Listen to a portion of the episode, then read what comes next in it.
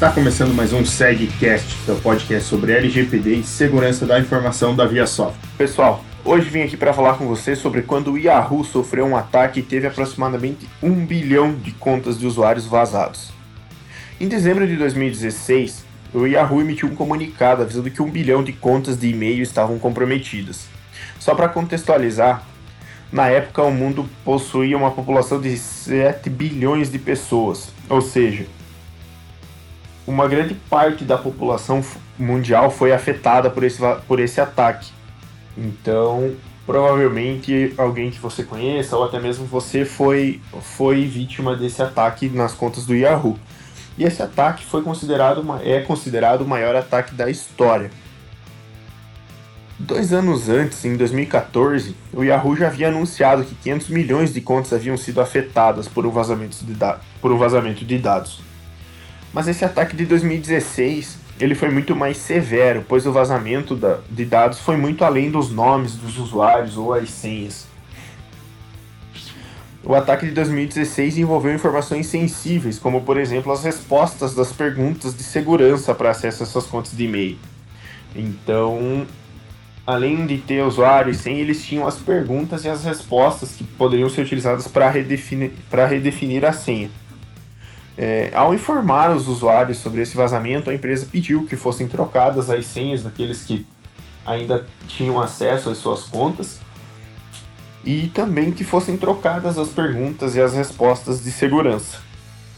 Mas agora vem aquela perguntinha básica assim para a gente entender o que aconteceu.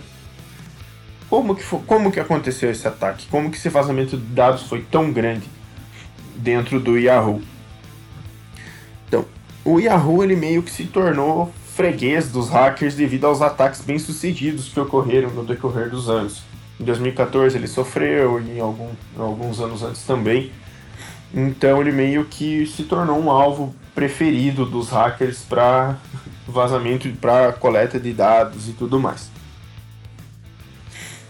E o pior de tudo é que o que se sabe desses ataques é que foram utilizadas técnicas simples de invasão. Então, por não precisava ser um alguém com muito conhecimento ou com grande grande acesso dentro do Yahoo ou alguma coisa assim para conseguir realizar os ataques. Podia ser um ataque mais básico que uh, muitas vezes conseguia as informações. Então, geralmente os sites utilizam cookies, que eles enviam aos navegadores quais as preferências do usuário no momento do acesso ao site, num formato de texto. E esse arquivo fica armazenado nos nossos computadores até que chegue o prazo de validade.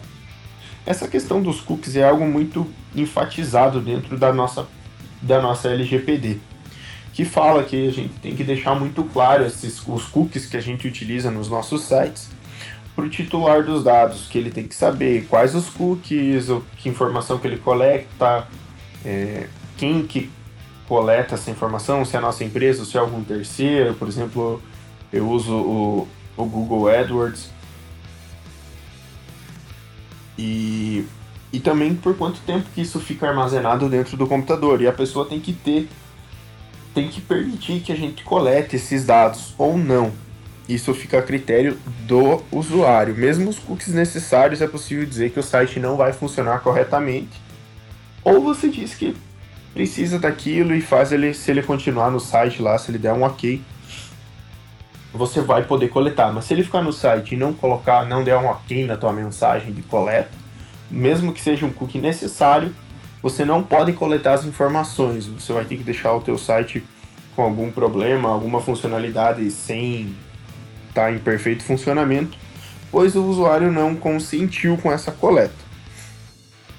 Então, enquanto esse, esse arquivo estiver válido no seu computador ou no seu celular, toda vez que você acessar o site no, no navegador, esse arquivo vai ser enviado ao site para que ele seja carregado conforme as suas preferências.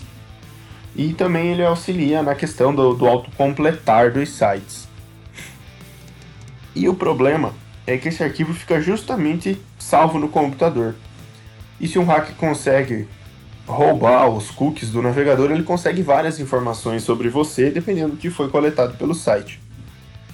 E foi assim que o Yahoo sofreu o maior vazamento de dados da história. Os hackers forjaram os cookies para enganar o Yahoo e conseguiram as informações dos usuários. Na época, o Yahoo conseguiu identificar que os hackers estavam buscando dados de 26 contas específicas. Mas nesse período, para buscar essas contas, eles tiveram acesso a dados de milhões de contas. Bilhões, na verdade. E é com base nesse tipo de ataque que é aconselhado que não sejam salvas as informações de login nos computadores, que seja limpada a sessão assim que fechada a guia do navegador. Dessa forma, a gente consegue minimizar os impactos de um possível roubo de dados. Por exemplo, se você não tem nada pessoal salvo nos cookies, é, nada que vá te causar um grande impacto vai ser vazado.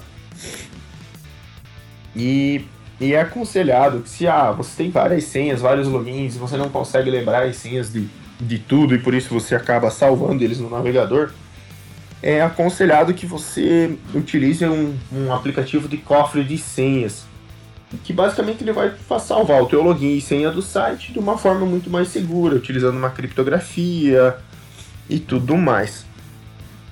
É, eu utilizo o Keeper, ele tem uma extensão já para o Google Chrome, e, mas além dele, tem vários outros aplicativos para realizar esse, esse gerenciamento. Mas aí tem que ver qual mais te agrada, depois muda a interface, alguma coisinha no funcionamento e tudo mais. Então, pessoal, nesse episódio era isso. A gente não tem muita informação sobre o, como que aconteceu mais profundamente o ataque. A gente sabe basicamente que foram utilizados os cookies para fazer esse roubo dos dados se vocês tiverem algum algum ataque que vocês lembrem, que vocês queiram tentar entender como que aconteceu, me mandem o nome desse ataque ali no e-mail do sgsi@viasoft.com.br que eu faço a pesquisa, eu, eu prometo que eu trago para vocês no assim que for possível dentro de um dos episódios. No próximo episódio eu vou falar com você sobre quando os, os criminosos conseguiram utilizar um ransomware para fechar portas de um hotel com os hóspedes dentro e pedirem os resgates sobre isso. Beleza, pessoal? Um abração para vocês e até a próxima.